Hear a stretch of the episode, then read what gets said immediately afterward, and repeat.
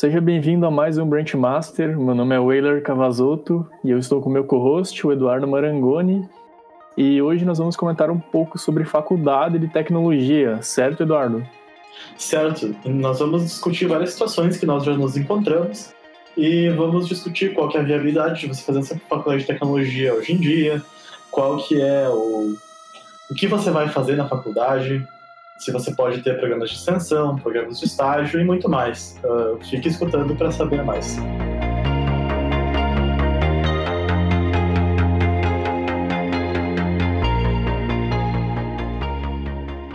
Bom, então você está começando a procurar uma faculdade, você acabou de sair do ensino médio, ou você está querendo se especializar melhor na sua área. Então, imaginamos que você queira fazer algo relacionado à ciência da computação, sistemas de informação e por aí vai. Então, você está interessado em começar um curso superior. A primeira coisa que você vai olhar, independente da sua idade, são os processos de seleção. Algumas universidades não têm processo de seleção, como algumas universidades privadas, que você só paga, entra e acabou. Ou você tem outros meios, que tem universidades que têm vestibular. Aqui no nosso caso, como a gente mora em Chapecó, a no Chapecó tem vestibular. Ou você pode fazer o Enem e entrar numa universidade federal pelo SISU, que é uma ótima opção também. Weiler, conta um pouquinho para nós como foi a tua experiência em entrar na universidade, como foi teu processo de seleção. Vamos lá, né? Então, é, o Eduardo tá com memória bem mais fresca para isso, né? Já que ele entrou recentemente na faculdade, né? Sim, faz, faz pouco.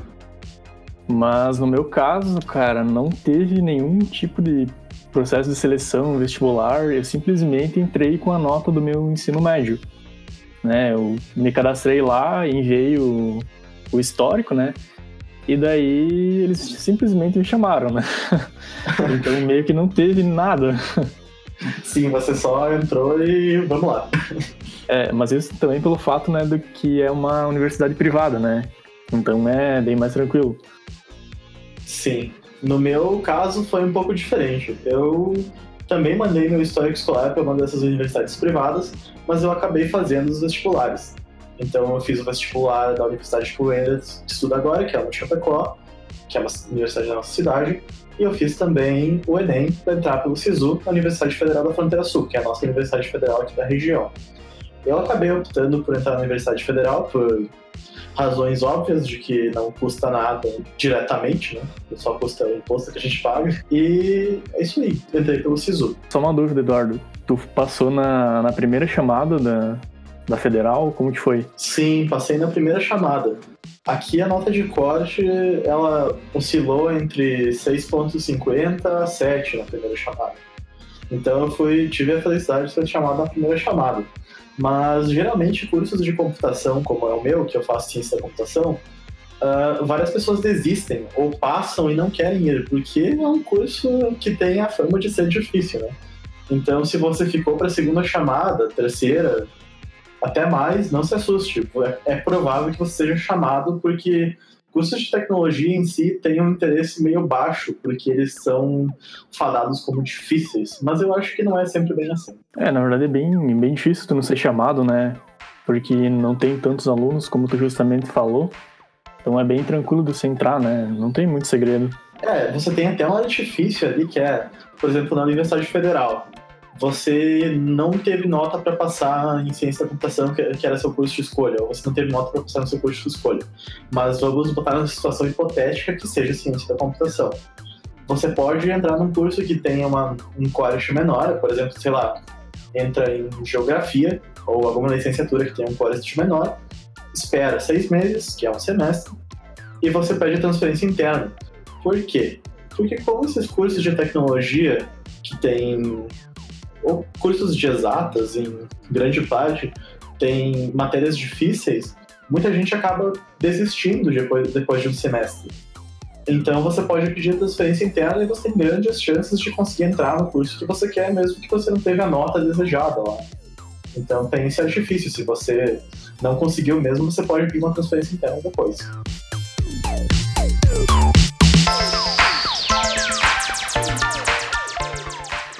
Bom, então você começou sua faculdade E você está ansioso, esse é o primeiro semestre, você finalmente entrou na sua vida de universitário ali e quer saber como é. E pode não ser do jeito que você imagina.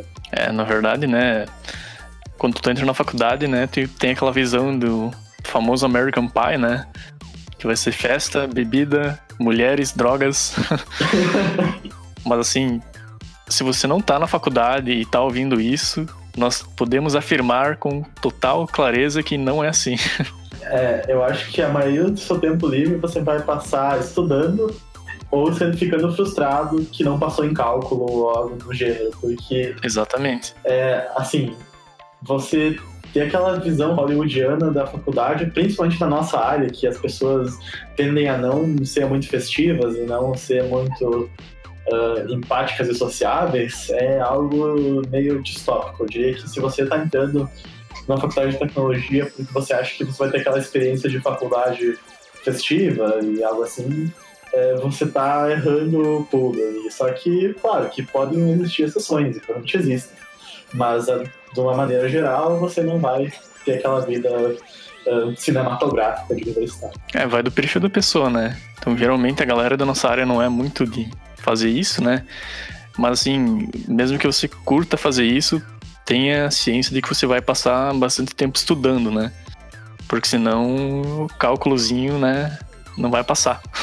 É, exatamente. Principalmente se você entra sem saber nada, porque, assim, se você não tem uma noção do que você já está fazendo quando você entra na faculdade, você vai penar bastante em cálculo e em algoritmos, diria eu. Geralmente é as matérias que as pessoas mais patinam, né? Então, tenha, tenha em mente que se você viver a vida de festividades e não estudar, é bem possível que você reprove essas matérias que são algo novo para a China. É, exatamente. E no meu caso, eu entrei sem experiência alguma na área. Eu meio que caí de paraquedas, né, no curso. Então, realmente no começo eu tive que estudar bastante, né, para conseguir correr atrás e passar nas matérias e tudo mais né? O que no caso do Eduardo é um pouco diferente, né? Que tu já entrou com experiência na faculdade, no mercado de trabalho. Exatamente, eu já programava há dois anos quando eu entrei, então isso não é, não foi um problema para mim. Mas eu tenho a visão de que se eu entrasse sem saber nada, realmente eu teria muita dificuldade para fazer aquilo. Eu tenho alguma experiência nisso, é algo que a gente não vai se adentrar muito profundamente agora, mas é aquele negócio. Se você entra cru, digamos assim, você tem que estudar bastante porque são coisas novas para ti.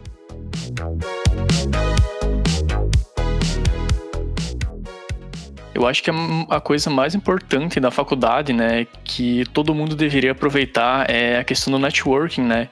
Que tu tem tanto com seus colegas de faculdade como seus professores, né? O que, que tu acha, Eduardo, sobre isso? Sim, é importantíssimo. Eu acho que a maioria das oportunidades na nossa área elas surgem quando você está falando com pessoas da área. Então, por exemplo, se você tem tendência a querer ir para uma academia, querer fazer um mestrado ou fazer uma extensão, você provavelmente vai ter que ter uma relação muito boa com seus professores e colegas, para você saber o que fazer quando algo do tipo acontecer. Então, até para você achar um emprego, né? Desde achar um emprego é algo que é muito importante você se relacionar com as pessoas da área.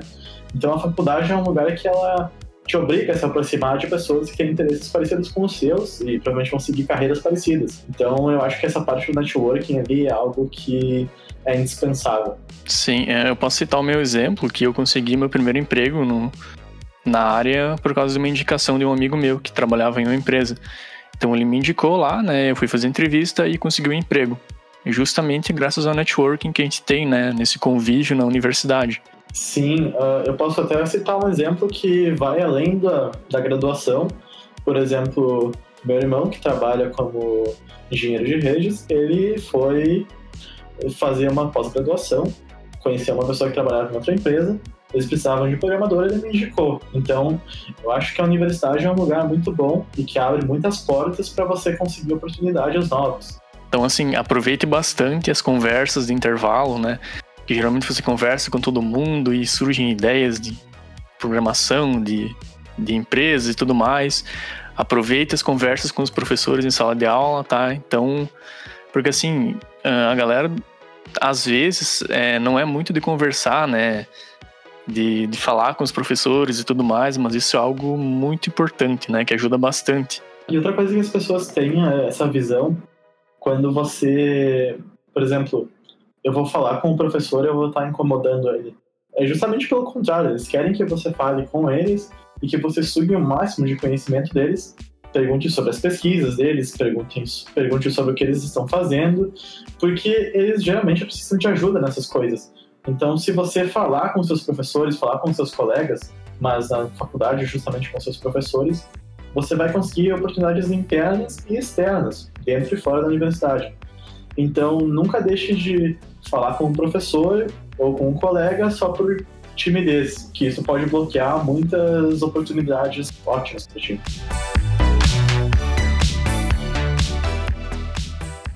Bom, então você vai procurar o seu primeiro estágio, o seu primeiro processo de extensão.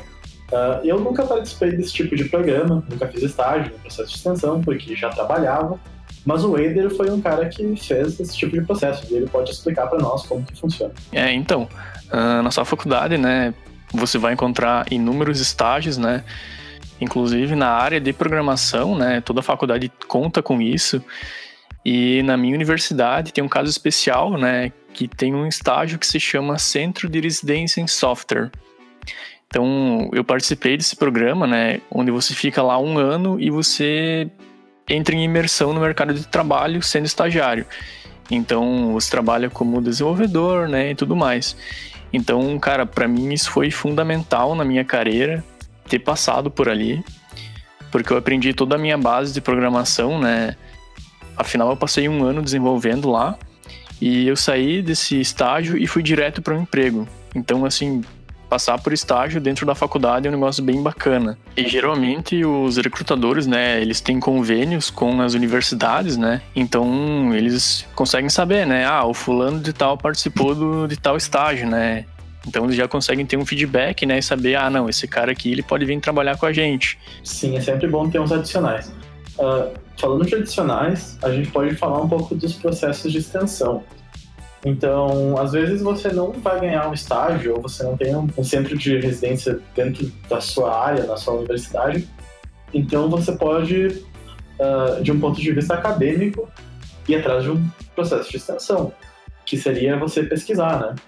Uh, isso se você estiver num estágio mais avançado, já na universidade, estiver próximo de fazer seu TCC, você pode engatar já num projeto de pesquisa se você for aprovado. Então, se você tem essa vontade de fazer um mestrado fora do país ou algo desse tipo, se você estiver numa universidade federal, pelo menos do meu ponto de vista, que eu faço uma universidade federal e eu sei das oportunidades que tem lá, é muito fácil você acabar fazendo algo do gênero e entrar numa, numa carreira acadêmica por conta de fazer um TCC muito bem feito, ou fazer algo desse tipo. Então, tenha em mente que você tem várias opções, né? É, esse negócio de de projeto de pesquisa vai muito do perfil da pessoa, né? Pro cara que realmente gosta, né, de ser o cientista, né, de pesquisar. Eu, particularmente, né, não sou muito fã dessa área, né? E tu, Eduardo, tu fazeria algo assim se tu não tivesse já emprego como desenvolvedor? Olha, eu já pensei muitas vezes em me tornar um cientista, né? Ao invés de ser um programador convencional. Mas uh, no Brasil, eu diria que se fosse para fazer pesquisa no Brasil, provavelmente eu não faria. Mas se você tem a oportunidade de fazer uma pesquisa fora do país, de se especializar, fazer um mestrado, trabalhar com algo altamente teórico, e se é o que te dá prazer, eu acho que não tem por que você não fazer. E como é uma opção alternativa à carreira convencional, se você não gostar depois, muitas empresas grandes hoje em dia, como Google, Facebook, Microsoft, elas estão contratando cientistas. E se você trabalhou com machine learning ou algo do tipo, que são as modinhas na academia agora, você vai provavelmente ter um emprego que paga muito bem. Então, se você se cansar da pesquisa em algum momento, você provavelmente vai ter emprego. Então, se você tem a oportunidade, faça, porque é muito importante. Uma coisa que é muito importante se você é universitário é não se contentar com o conhecimento que tu obtém somente na universidade, né? É, busque conhecimento por fora, né? Faça cursos. Uh, hoje a gente tem bastante plataformas, né, que tem cursos bacanas, a Udemy, a Alura e tudo mais. Então é essencial, né, que você busque mais do que a faculdade. Eu acho que é algo que é muito importante para nossa área, que está indispensável, são cursos de linguagens, mais especificamente de inglês, porque uh, com a globalização cada vez mais forte, né? E você sendo um programador ou sendo um engenheiro de qualquer área da tecnologia, você vai ter muitas oportunidades fora do país. Então, eu acho que se você, mesmo que você não tenha vontade de fazer cursos por fora da faculdade, faça inglês, porque é algo que vai ser muito importante para tua carreira, agora e no futuro. Porque toda a documentação das coisas está em inglês. Quando você precisa falar com alguém, por exemplo, na sua empresa nacional, que seja de fora, você vai poder ter essa oportunidade, vai poder sempre se comunicar melhor e ter um entendimento melhor da sua área, se você souber inglês, porque o material justamente está em inglês. Então, eu acho que, eu não sei, Wayler, qual é a tua opinião sobre cursos em geral? Sim, é, geralmente a galera da nossa área já tem meio que um conhecimento básico em inglês, né? Que tu pega, sei lá, jogando jogos ou vendo filmes, né?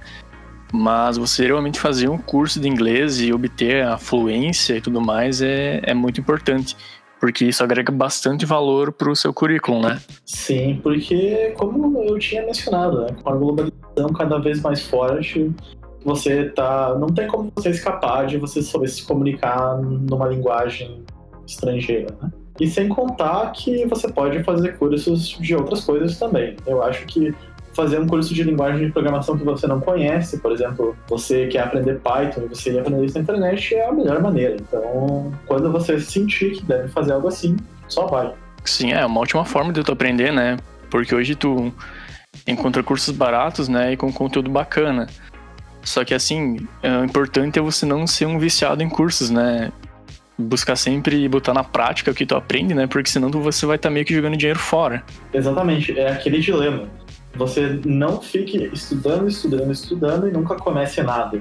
Sempre comece algum projeto, vai botar em prática o seu conhecimento. Então acho que é muito importante balancear isso, como Ender disse mesmo.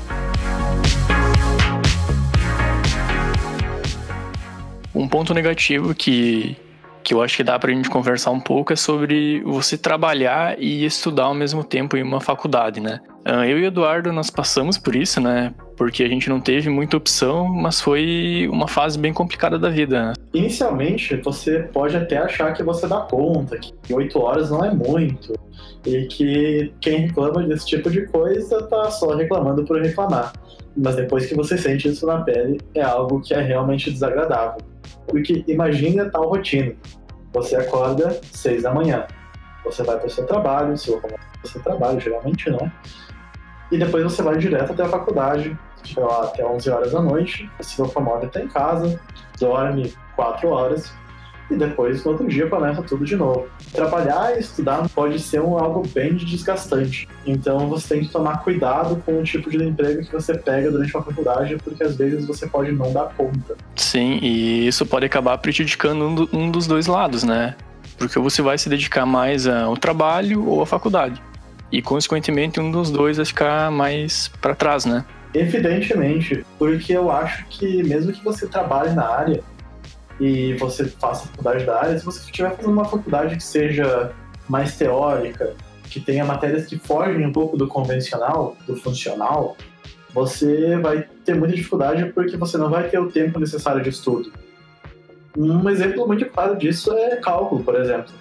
Se você trabalhar com programação mas você não tiver o tempo para estudar essa matéria que é tão determinante na nossa vida de universitário como quem faz ciência da computação, você não vai ter um desempenho muito bom.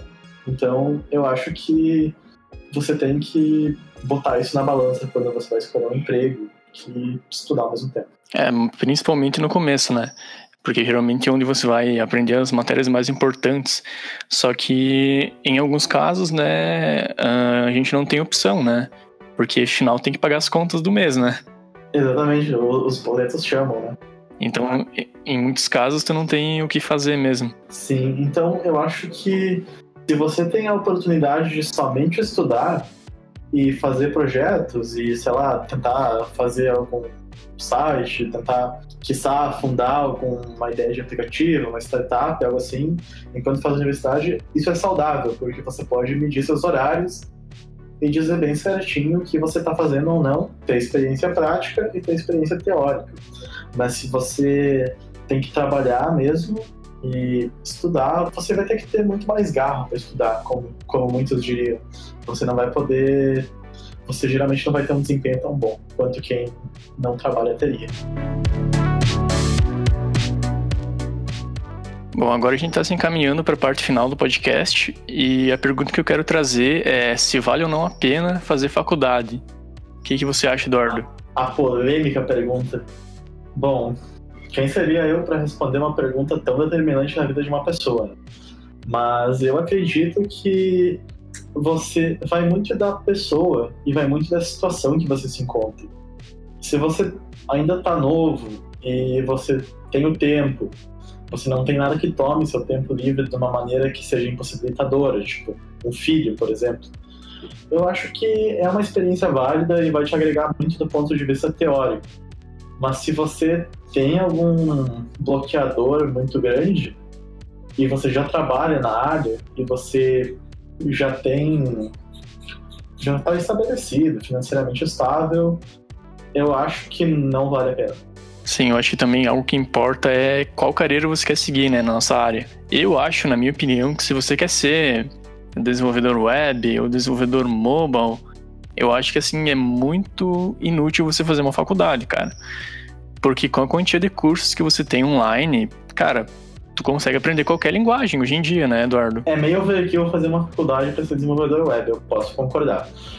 Eu acho que se tocando nesse ponto, se você vai trabalhar com algo mais teórico, você vai trabalhar com uma linguagem de baixo nível, vai trabalhar com data science, sem dúvida é essencial fazer uma faculdade. Esse tipo de conhecimento teórico você não vai adquirir na internet. Esse tipo de conhecimento teórico de baixo nível, tendo explicações personalizadas. É, e hoje em dia as empresas estão olhando cada vez menos para diplomas, né?